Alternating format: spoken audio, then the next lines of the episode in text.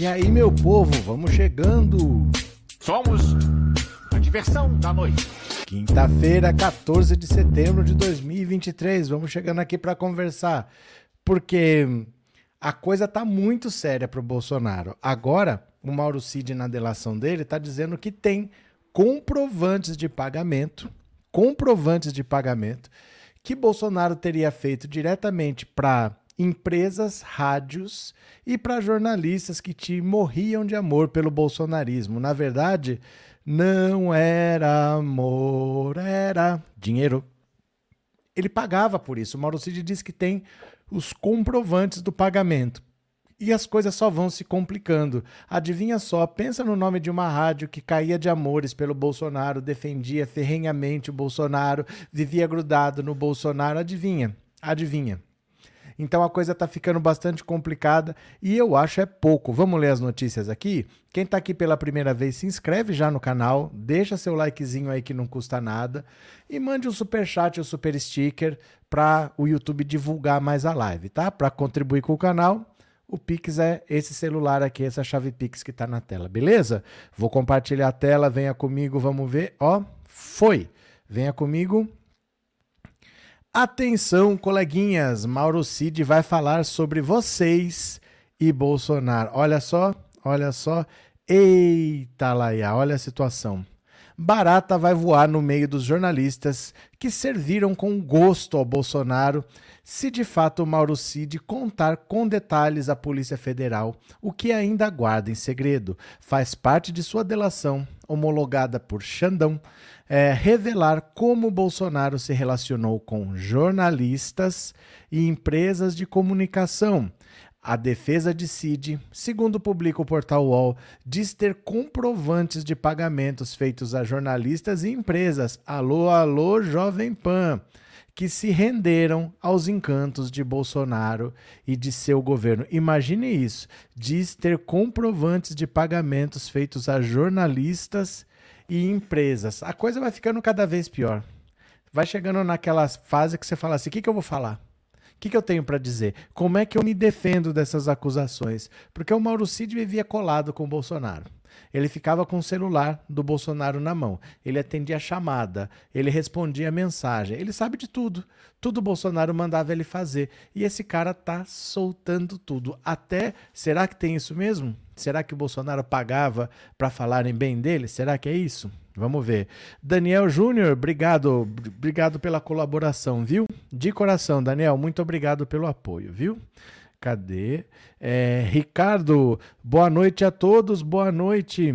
Eliana, essa jovem pano vive mandando, vive mamando horrores. Antônia Fortinelli mandou horrores. Tá toda endividada. Ela tava falando que tá cheia de processo, tá endividada. Vamos ver. Cadê? Débora, estou feliz. Uma amiga que era bolsonarista disse que agora é Lula, pois ela está vendo a diferença no mercado. Olha só, tá vendo só? É que muita gente votou no Bolsonaro, mas não é bolsonarista mesmo. Votou. Nem às vezes nem sabe por que, que votou, mas deixou de votar. Acontece, ainda bem que ela abriu o olho, né? Ainda bem que ela abriu o olho. Cadê? É, Anne, não tem só a Jovem Pan, não, hein? Ninguém disse que é só a Jovem Pan. Gente, não está escrito que é só a Jovem Pan. Tem mais empresas, mas quem disse que é só a Jovem Pan? Onde estava escrito que era só a Jovem Pan? Ele deu um exemplo. A, delação do Mauro Cid é, é secreta. Ele falou a Jovem Pan porque ele deve saber de alguma coisa, mas ninguém disse que é só a Jovem Pan. Ananias, é muita cara de pau, realmente é uma máfia. Boa noite. Pronto. Bora para mais uma. Vou ler mais uma aqui. Venham comigo, venham comigo. Valdemiro processa a Jovem Pan no caso das fake news do feijão que cura Covid. Pronto, ó. A Jovem Pan hoje tá, tá numa fase boa. Tá tomando processo até do Valdemiro. Olha isso. O apóstolo.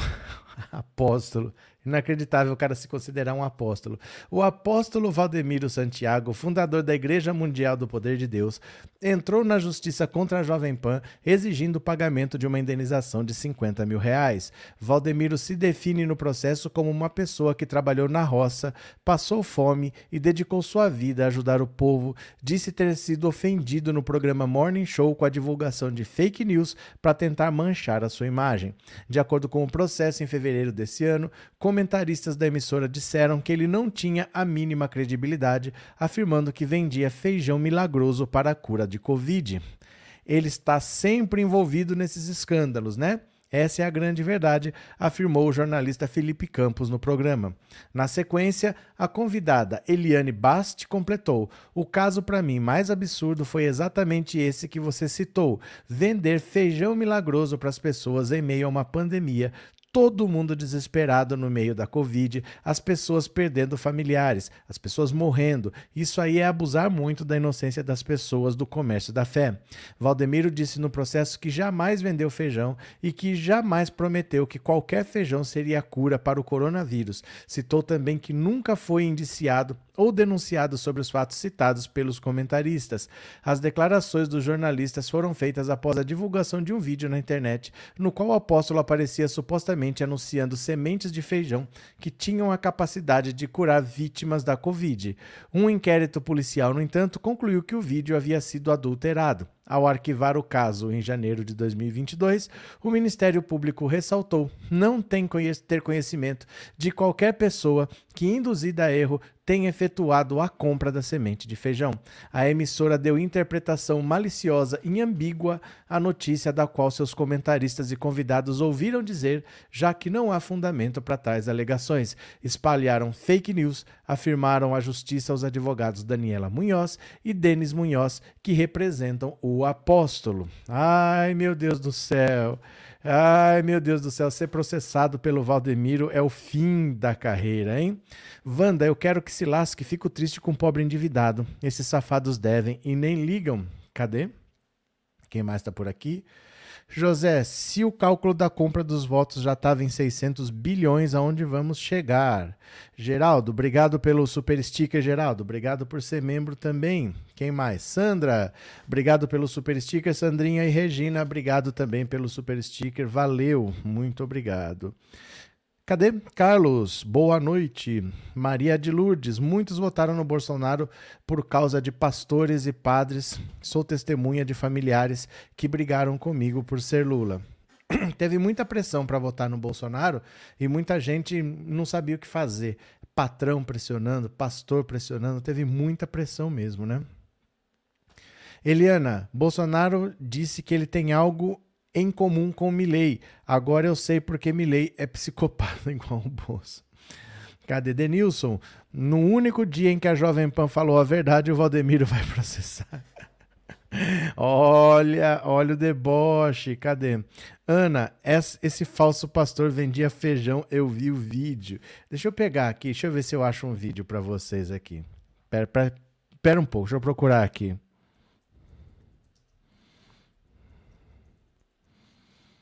Deixa eu. Pera um segundo aqui, deixa eu ver se eu acho.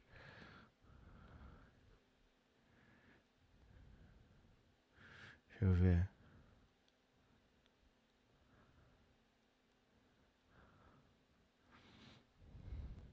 Pera um pouquinho, pera lá. Deixa eu ver se é esse aqui.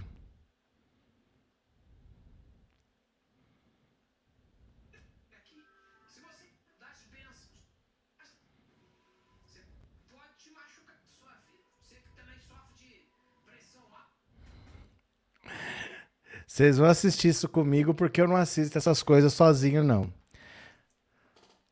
Bispo Arnaldo. Vocês não conhecem, vocês vão conhecer. Aqui no YouTube tem o canal dele, do Bispo Arnaldo. Presta atenção aqui, ó. Deixa eu pegar aqui, ó. A semente ungida do Bispo Arnaldo. Presta atenção, olha. Sei que você já deve ter visto um vídeo parecido, mas não se engane não. Estão me imitando. Aquele apóstolo boiadeiro lá, é, ele tá me copiando, irmão. Eu tô falando é da semente ungida. É. Mas aqui na nossa igreja a bênção é dez vezes maior. É por isso que eu estou oferecendo aqui a semente de abacate ungida. Nessa semente está escrito: Se tu um trouxão. É, e quando ela germinar, vai estar tá escrito no pé de abacate também: Se tu um trouxão. Isso é um versículo bíblico do livro de Pronômios. Eu não estou inventando isso aqui, não, irmão. Você pode plantar esse caroço de abacate ungido no teu apartamento. Ele vai germinar, vai brotar, vai crescer, vai enraizar no teu piso, estragando teu piso. Vai crescer, vai estourar o teto, vai invadir o apartamento dos vizinhos de cima. E em breve, não somente você, mas os teus vizinhos também vão estar comendo desse abacate sagrado. Você vai estar na cozinha da tua casa e de repente vai cair um abacate desse tamanho assim na tua cabeça. Um abacate sagrado, abençoado, madurinho. Mas mesmo sendo um abacate maduro, né? A pancada daquela altura caindo na tua cabeça vai te causar aí um traumatismo craniano abençoado. Vai te colocar em coma, né? Pra glória de Deus. Tem que tomar cuidado, né, irmão? Porque às vezes até a bênção de Deus pode te machucar. É, é bom pra doença também, né, irmão? Você que tem diabetes, você vai comer esse abacate com bastante açúcar, né? Vai ser a última refeição sua mais saborosa da sua vida. Você que também sofre de pressão alta, né? É. Você vai comer esse abacate com sal, em forma de salada. Você vai ver Deus de perto, irmão, pertinho. O meu rival, né, ele tá vendendo a semente de feijão, né? Esse caroço de abacate não, irmão. A gente não tá vendendo não. Esse caroço de abacate, ele vai para você inteiramente de graça. Basta você dar uma oferta de qualquer valor, ou de 500 ou de mil reais. Ah, mas apóstolo Arnaldo, e se eu quiser doar só 500 reais? Pode? Pode sim. Né? Tem a de 500 e tem a de mil. É de acordo com o tamanho da sua fé. Se você tem fé para doar mil, né? Você vai receber ali o máximo de bênçãos. Agora, se você quiser doar só metade, você vai receber só a metade das bênçãos. Isso se não receber apenas um terço das bênçãos, né? Porque Deus fica aí chateado com você quando ele vê que você é pão duro, né? E aí ele faz uma sanção econômica na sua vida. Tipo Donald Trump, né? É. Se você quer colher, isso aqui é um segredo espiritual que eu tô passando para você aqui. Se você quer colher, então você tem que plantar plantar essa semente de abacate. Muitas pessoas estão nesse momento se endividando para adquirir essa semente. Muitos estão até vendendo as coisas de dentro de casa, atrasando as contas, né? Tirando do leite das crianças. É, isso é muito bonito de ver, irmão. Eu até recomendo que as pessoas façam esse tipo de loucura. Mas nossos estoques, eles são limitados, né, irmão? Eu trouxe apenas um caminhão de caroços de abacate. Que esse abacate aqui, ele, ele não é daqui do Brasil, irmão. Esse, esse abacate eu trouxe de Israel. É um abacateiro que só frutifica lá no deserto do Saara, em Israel. Ah, mas apóstolo Arnaldo, se só nasce no deserto, como que ele vai nascer na minha casa? É porque foi aberta, através de oração, uma exceção espiritual para esses abacates. Nós levamos esses caroços de abacate para orar lá no Monte Sinai. Monte Sinai, você sabe onde é que fica, né? Lá em Xerém. Subimos um monte, ungimos caroço, tudo de abacate. Ah, mas apóstolo Arnaldo, se eu comprar esse caroço de abacate, comprar não, porque não é a palavra correta, é adquirir esse caroço de abacate através da minha oferta voluntária. Se eu adquirir esse caroço e ele não germinar, eu posso te processar? Olha, poder até pode, irmão. Mas eu gostaria de dizer, né, que você está lidando com pessoas perigosas, né? Por que não dizer assim? Mafiosos, né? E pode ser que você me processe alguma coincidência aconteça na sua vida, né? Eu não tô te ameaçando, não, irmão. Eu tô apenas dizendo que pode ter uma retaliação espiritual com capangas fortemente armados contra a sua pessoa. Então você faça hoje mesmo o seu propósito. É. O que eu estou oferecendo aqui, irmão, é uma semente muito maior pelo mesmo preço do meu rival. Sendo que se você avaliar, é. Você vai ver que um pé de abacate dá muito mais abacate do que um pé de feijão. Um pé de feijão ele não dá nenhum abacate. É. Aquilo ali, aquilo ali é propaganda enganosa para enganar bobo. Misericórdia, Senhor. Eu falei até um palavrão aqui, eu, fa eu falei a palavra bobo. Então compre. Quer dizer, dê a sua oferta e adquira aí de graça, né? É essa semente ungida. Se tu um trouxão. É. E se inscreva aqui no canal para que nós possamos atrair mais trouxas aqui para nossa igreja para a glória de Deus. E se você quiser me incentivar a fazer mais vídeos como esse, se torne membro aqui do meu canal e adquira benefícios exclusivos. É, posso fazer para você essa semente aí, metade do preço. Para você que for membro do meu canal, né? Metade do preço no caso da oferta, né? Porque a semente ela é de graça. Amém? Ou não amém? Um beijo, irmão, no seu demanto. É, pai, eu vou ganhar muito dinheiro com esse negócio de caroço de abacate, hein? Porque as pessoas comem o abacate e jogam o caroço fora, né? Mas aí eu falo que eu, que eu peguei esse caroço lá em Israel. O pessoal acredita que. que ué, tá gravando ainda? aí Eu não. É, é, depois edita essa parte.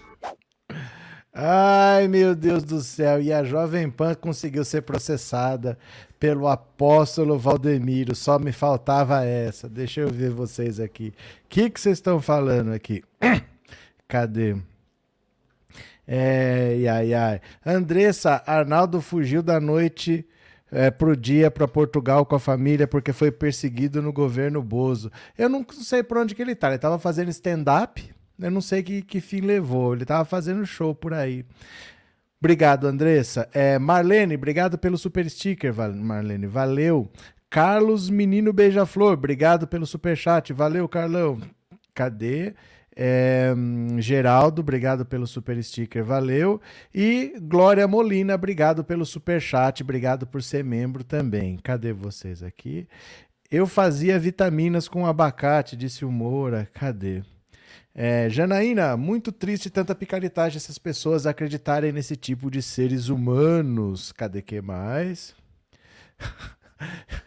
As pessoas não conseguem nem perceber quando é humor. Esse é o problema do Brasil. As pessoas levam religião tão a sério que você pode escancarar que você está tirando sarro, que fala que tem cara de religião, as pessoas acreditam. Esse é um problema sério. A gente dá importância demais para essas coisas. A gente não consegue perceber que é um quadro humorístico que ele está tirando sarro do Valdemiro. A gente não consegue perceber, né? Cadê? Olha lá, ó, ó, Eliana, meu Deus, que aberração. Cadê? Aline, esse cara é muito bom. Cadê quem mais? Chegou aqui o Marli. Obrigado, Marli. Obrigado pelo super sticker. Obrigado por ser membro. E o Milton também. Milton, obrigado pelo super sticker. Obrigado por ser membro, viu, Milton? Muito obrigado de coração. Valeu. É, Cleilson, eu tenho certeza que existem muitas pessoas que ainda vão ser descobertas. É porque assim, Cleilson, virou uma corrida de delações. Né? Uma corrida de delações. O hacker ele tem todo o desespero para falar o Mauro Cid tem todo o desespero para falar e pode aparecer mais gente. O, o Asef, o Asef ele ficou muito revoltado com o Bolsonaro porque ele descobriu que o advogado do Bolsonaro e do Mauro Cid estavam conversando e ele estava de fora. Então ele pode começar a abrir a boca também. Vamos ver. Vamos ver, vamos ver, vamos ver. Bora para mais uma. Eu vou compartilhar a tela, vocês venham aqui comigo, viu? Bora, vamos ler mais uma. Desesperado, Bolsonaro lança nova estratégia para reconquistar Mauro Cid. Meio tarde, né? Meio tarde agora, já foi. Jair Bolsonaro deu inúmeras sinalizações nessa quarta-feira ontem sobre sua estratégia de defesa que muitos inquéritos que responde na justiça. Em entrevista a Mônica Bergamo, o ex-presidente disse que fake news não é crime. Qual a tipificação no Código Penal? É como ser acusado de ter maltratado um marciano e pôs a culpa nos remédios por uma dessas postagens nas redes sociais. Eu estava internado, tinha tomado morfina. O líder da extrema-direita brasileira também afirmou que não teve participação no 8 de janeiro e jogou uma carta na mesa dos investigadores sobre a infame tentativa de golpe e os presentes recebidos de delegações estrangeiras. Se você tirar da minha vida os presentes e o 8 de janeiro, não tenho que falar do meu governo. A tática pode não funcionar. Basta lembrar o mandato de Bolsonaro na presidência que a tática cai por terra. Em sua conta no Twitter, o ex-presidente mentiu várias vezes, espalhando fake news e atingindo a honra de pessoas. Com ataques aos outros poderes, levou seus seguidores radicais a destruí-los após Lula tomar posse. Sobre as joias, por que a insistência em retirar da Receita bens do Estado que valiam 18 milhões? O ex-presidente não responde e seguirá dizendo que a lei lei não é clara sobre ele poder vendê-las ou não. Agora, o mais importante da entrevista foi o ato alarmante de Bolsonaro de reatar a ligação com Mauro Cid, seu ex-ajudante de ordens, que decidiu fazer uma delação premiada. O líder da extrema-direita parece mesmo desesperado com a colaboração de Mauro Cid trará para o seu futuro político ou jurídico. Disse Bolsonaro: o Cid é uma pessoa decente, é bom caráter, ele não vai inventar nada, até porque o que ele falar vai ter que comprovar. Pretendo brevemente dar um abraço nele.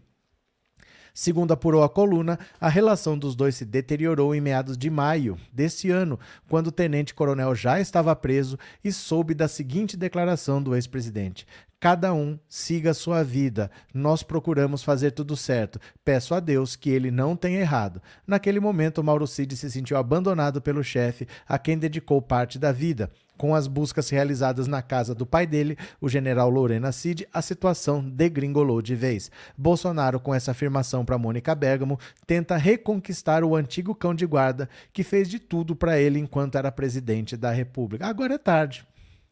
Agora é tarde, porque agora complicou. O pai dele tá, tá sendo investigado também. A esposa dele pode ser presa, porque a esposa usou um cartão de vacinação falso. Ela sabia que era falso porque ela não se vacinou, ela não tem aquele documento e usou. O pai tirou uma foto com a cara dele lá, refletida, e o Mauro Cid entupido até a orelha. Então, como é que ele vai salvar o Bolsonaro? Não dá para ele salvar todo mundo. Se ele colocar na balança, ele não vai salvar o Bolsonaro para jogar o pai no fogo, ele vai salvar o pai para jogar o Bolsonaro no fogo. E agora já Elvis, né? Agora é um pouco tarde para ele tentar reatar com o Mauro Cid. O Mauro Cid está olhando para a própria família agora. Cadê? É, Carlos, Aline, boa noite. Maria José. Eu percebi que ele estava tirando sarro do dele. Ele tá. Ai, Janaína, ele voltou para o Rio de Janeiro é, quando Lula tomou posse como presidente. Eu gosto muito dele. Ele quem, Janaína? É o Bispo Arnaldo? Que você tá falando? Denilson, o Bispo Arnaldo tem um programa Paga que eu te escuto no YouTube. Ai, ai. Eliana, gente, é muita sujeira. Imagina mais quatro anos essa família faria. Não seriam mais quatro anos.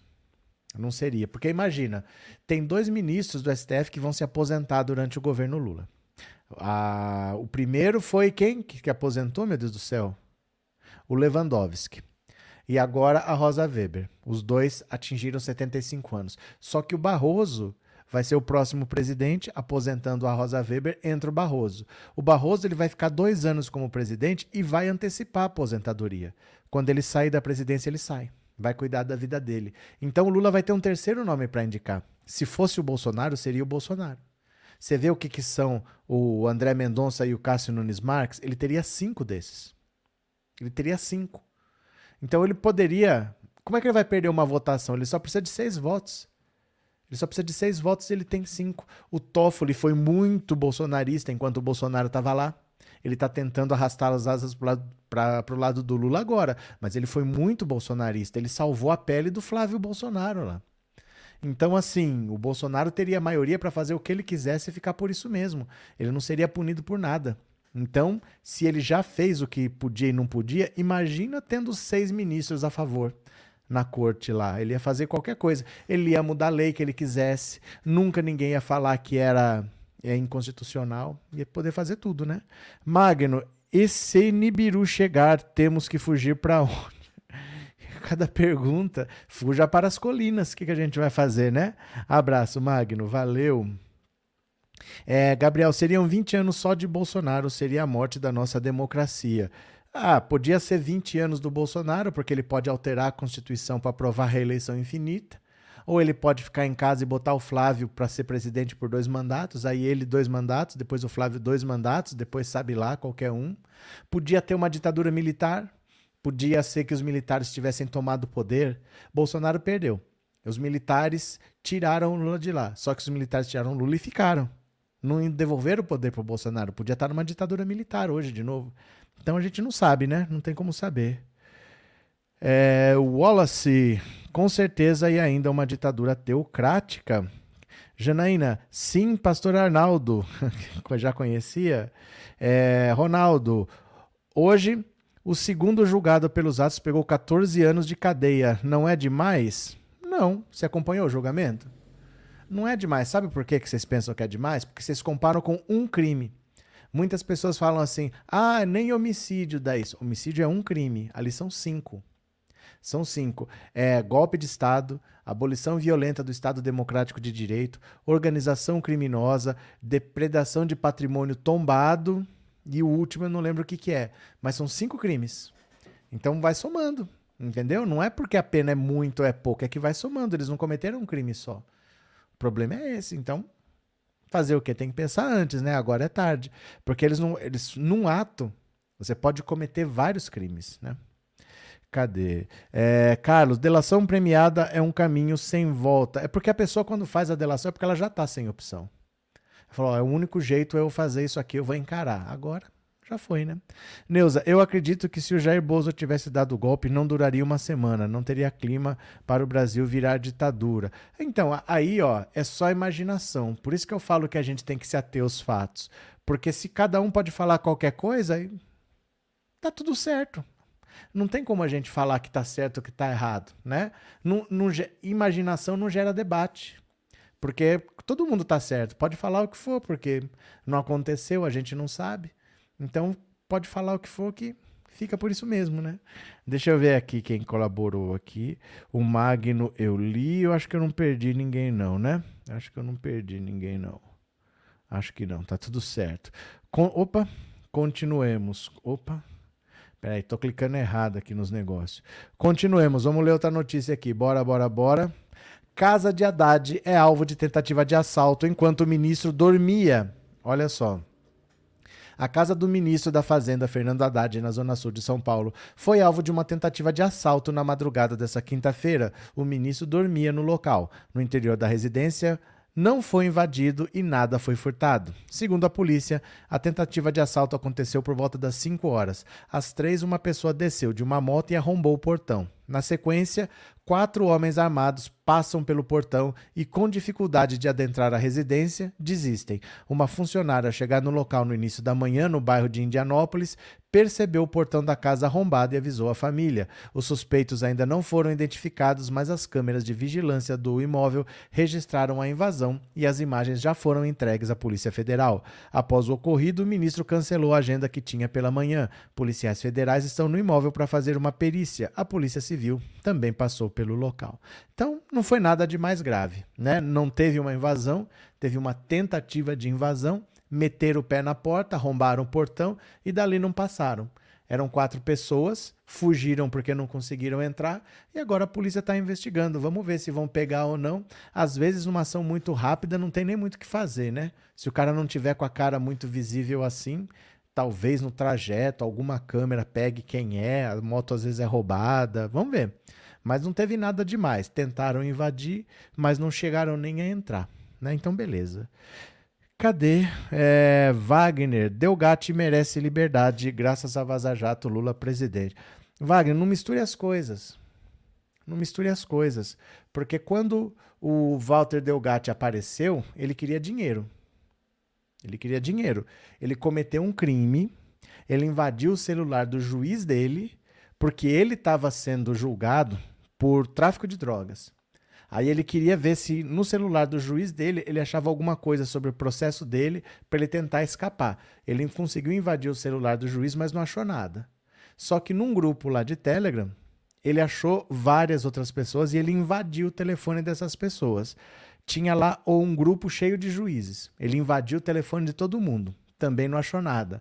Mas num dos celulares de um juiz, ele achou um outro grupo que tinha procuradores. E aí ele achou o celular do Dallagnol. E aí, no celular do Dallagnol, ele achou a Vaza Jato. Aí ele quis vender. Ele quis vender e o PT não deu importância, porque sabia que. Quem que é esse cara? Esse é uma armadilha, né? Era o governo Bolsonaro, 2019. Você vai pegar aquilo lá e depois ir a Polícia Federal, o PT não quis conversa. A Manuela Dávila falou com ele, mandou ele entregar para o Intercept. E aí que veio a Vaza Jato. Mas ele nunca quis fazer nada. Ele quis cometer um crime, invadir o celular dos outros para se beneficiar num processo que ele era réu. E aí ele tentou vender. Como ele não conseguiu vender e foi para Vaza Jato, ele esperava que depois viesse um agradecimento do PT. Ele queria um emprego, alguma coisa, e o Zanin falou: não chega perto que é problema. Esse cara é problema, não chega perto. Ele ficou decepcionado, ele foi vender o serviço para o Bolsonaro. Queria invadir urna, invadir o sistema do Conselho Nacional de Justiça, invadiu o, fez um mandado de prisão para Alexandre de Moraes, é, invadiu o sistema da urna eletrônica, foi no Ministério da Defesa. Tudo isso por dinheiro e para o bolsonarismo. E agora ele está delatando todo mundo. Mas ele não é um herói. Não existe isso, liberdade. Ele é um cara que comete um crime atrás do outro por dinheiro. Pode até ter beneficiado o Lula, mas é crime atrás de crime, atrás de crime, atrás de crime, tudo por dinheiro. E ele não conseguiu dinheiro aqui, ele foi buscar dinheiro lá. Então não tem essa de liberdade para Delgatti, salvou o Brasil, Lula presidente. Não mistura as coisas não, viu, Wagner? Jorge, aí tem. Como os ladrões sabiam que não tinham seguranças naquela noite? Ô, mas, ô Jorge, o bandido vive disso. O bandido sempre sabe, senão ele não vai. Você, tra você trabalha com isso, né? Você procura antes, você se informa, você imagina o que, que tem lá. Não é na louca, não é aleatório assim, não. O cara vive disso, eles planejam, eles organizam. Isso aí é normal. Eles sempre sabem. Porque é muito arriscado você entrar na casa dos outros assim, né? A pessoa conhece o ambiente e você não conhece. Então eles vão já sabendo se tem, se não tem, se vale a pena ou não. Isso aí é, é bem normal que eles saibam. É a profissão deles, né? É, Antônio, boa noite. Não tinha como punir esses dois do Supremo e tirar eles? Podem passar pano pro bolso? Não. Quem que vai punir? Não tem nada acima do Supremo. Quem que vai punir? Se eles cometerem um crime, eles podem sofrer impeachment e ser retirados de lá, mas eles precisam sofrer, precisam cometer um crime. Votar como a gente não quer não é crime, eles precisam cometer um crime, né, para sofrer impeachment, senão vão ficar lá para sempre. Cadê? Michele beneficiou o Brasil, desmascarou o bandido contumaz, mas ele não é herói por causa disso, porque ele não quis fazer. Ele por acaso descobriu e quis ganhar dinheiro, né? Cadê? Deltan levou um tombo do, no PowerPoint de CNES. Já mostrei a cara arrebentada do Deltan. Continuemos. Aqui, ó.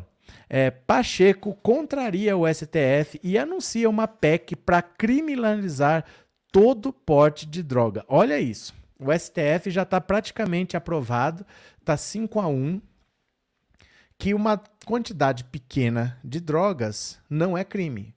Se é para uso próprio, não é crime. Aí, agora que já está praticamente aprovado, o Pacheco vai fazer uma PEC para pôr no texto da Constituição que qualquer quantidade que você esteja aportando é crime. Olha só.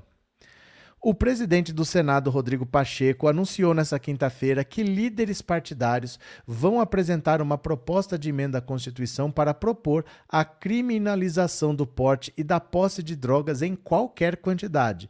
A medida vai contra a tendência do Supremo, que julga a descriminalização da maconha para uso pessoal. Após uma reunião de líderes, Pacheco afirmou que a PEC deve ser apresentada nesta sexta-feira, dia 15, e que já teria o apoio de pelo menos um terço dos senadores. Adivinha? Bancada evangélica, né? O presidente da casa propôs o que chamou de modernização da legislação atual, que forma é, de forma a reafirmar a gravidade do crime de tráfico, a descriminalização do porte para uso da maconha ou qualquer outra droga, sem uma política pública discutida no Congresso, é uma decisão isolada que afeta o combate ao tráfico. O problema está aqui, ó. Sem uma política pública discutida no Congresso. Ele está fazendo isso de pirraça. Porque, como o STF está fazendo, ele não quer que o STF decida. Eles querem eles decidir. Então ele está fazendo isso de pirraça. A iniciativa anunciada por Pacheco foi aprovada por bolsonaristas, incluindo o líder da oposição, Rogério Marinho. O senador Marcos Rogério foi elogiado pelo presidente do Senado por sua contribuição ao texto e afirmou que a medida reafirma o papel do parlamento e o pacto da separação dos poderes. Aqui, ó. é para afrontar o STF. Me admira o Pacheco tá entrando nessa, tá dando asa para bolsonarista, daqui a pouco é ele que cai. A lei atual, sancionada pelo presidente Lula em 2006, diferencia o tráfico do uso pessoal mas não especifica critérios para essa separação. Sendo assim, a decisão fica a cargo de cada autoridade. O processo sob análise dos ministros do STF propõe a descriminalização do porte e o debate e debate parâmetros para essa diferenciação. Na prática, cidadãos presos com pequenas quantidades de droga acabam sendo julgados como pequenos traficantes, principalmente negros e pobres, como lembrou Alexandre de Moraes em seu voto. O que discutimos no Supremo é como evitar os efeitos nefastos de uma aplicação deturpada da lei que acabou gerando encarceramento maciço após sua edição. Pacheco já havia se posicionado contra a mudança proposta pelo Supremo e considerou a discussão como invasão de competência do Legislativo. Até o momento, o placar é 5 a 1 pela descriminalização. Os ministros Gilmar Mendes, Luiz Roberto Barroso, Edson Fachin, Alexandre de Moraes e Rosa Weber votaram a favor, enquanto Zanin abriu divergência. Olha, tá 5 a 1. Precisa de dois votos para dar, precisa de um voto só precisa ter seis, né? De 11 para ter seis precisa a maioria. Aí o Pacheco tá com birra porque, na verdade, quem faz lei é a Câmara e o Senado. Então, eles fazem a lei. Se der algum problema, vamos discutir no STF. O problema é o seguinte: eles não fazem a lei. Quando o tema é espinhoso, eles não mexem. Então, por exemplo, por que, que eles estão discutindo isso? Porque o Congresso deveria ter feito uma lei que dissesse: olha, como tráfico é uma coisa e uso pessoal é outra, a lei não diz qual é a diferença. Então, vamos votar? Qual é a diferença? Eles não fazem. Eles não fazem porque o tema polêmico sempre gera desgaste. Eu não quero perder voto. Aí eles não põem a mão. Quando não põe a mão, precisa o STF fazer. Então, alguém, esse caso é uma ação que quem entrou foi o PSOL. O PSOL questionou no STF. Tem um cara que está preso por 3 gramas. Por 3 gramas. Ele é considerado traficante porque tinha 3 gramas. Aí o STF está falando, e aí? 3 gramas é uso pessoal ou é tráfico? Aí eles estão colocando uma linha em algum lugar. Isso a Câmara e o Senado deveriam fazer e não fazem. Agora eles estão com birrinha. Porque falaram, ah, mas vocês estão fazendo, é a gente que tem que fazer, só que não fazem.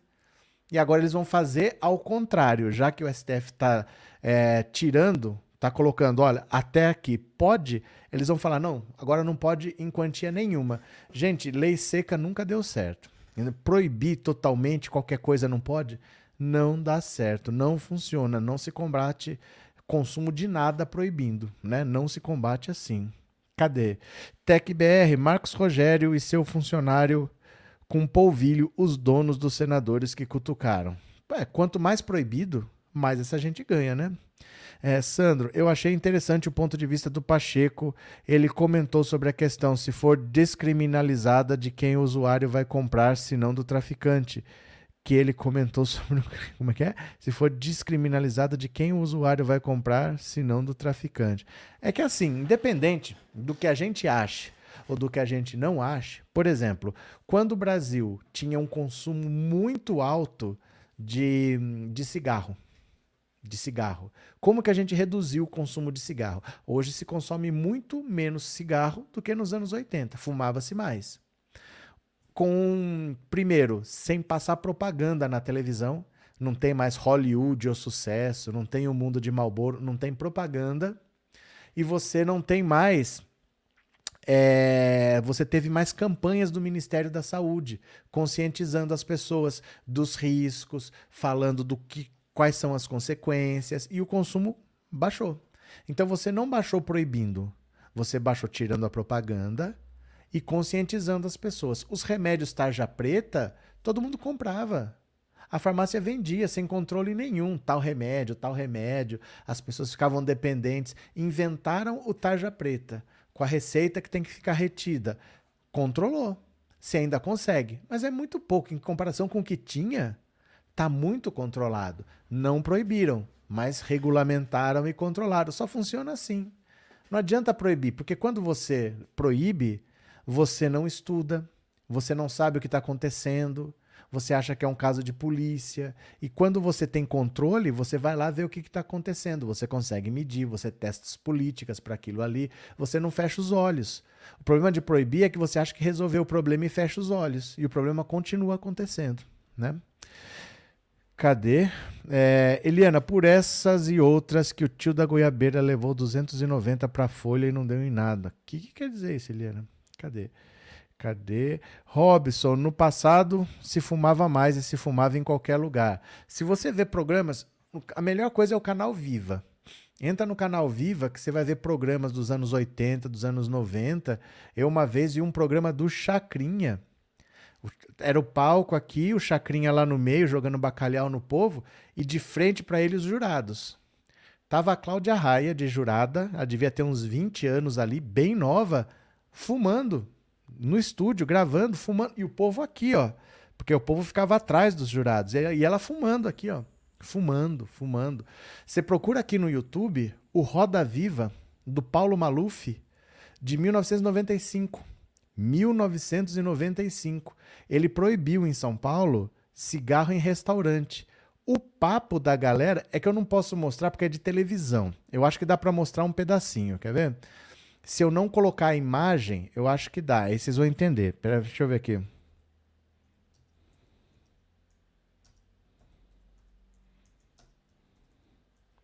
O pessoal usa os mesmos argumentos que se usa hoje é, para falar de arma. Não, mas eu tenho direito. Se eu quiser fumar, por que, que não pode ter num restaurante um garçom fumante para atender o cliente fumante? O senhor gosta de proibir. E cinto de segurança? Eu tenho que andar com cinto de segurança, aquele negócio me amarrando. É desse nível aqui. Deixa eu ver se eu acho um vídeo curtinho aqui. Cadê? Deixa eu ver.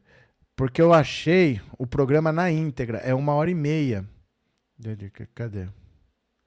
Deixa eu ver se eu acho o trecho do cigarro aqui. Espera só um pouquinho.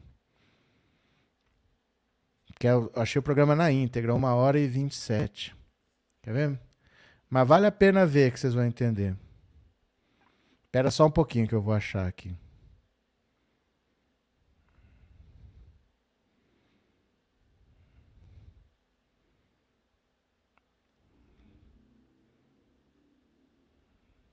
Ó.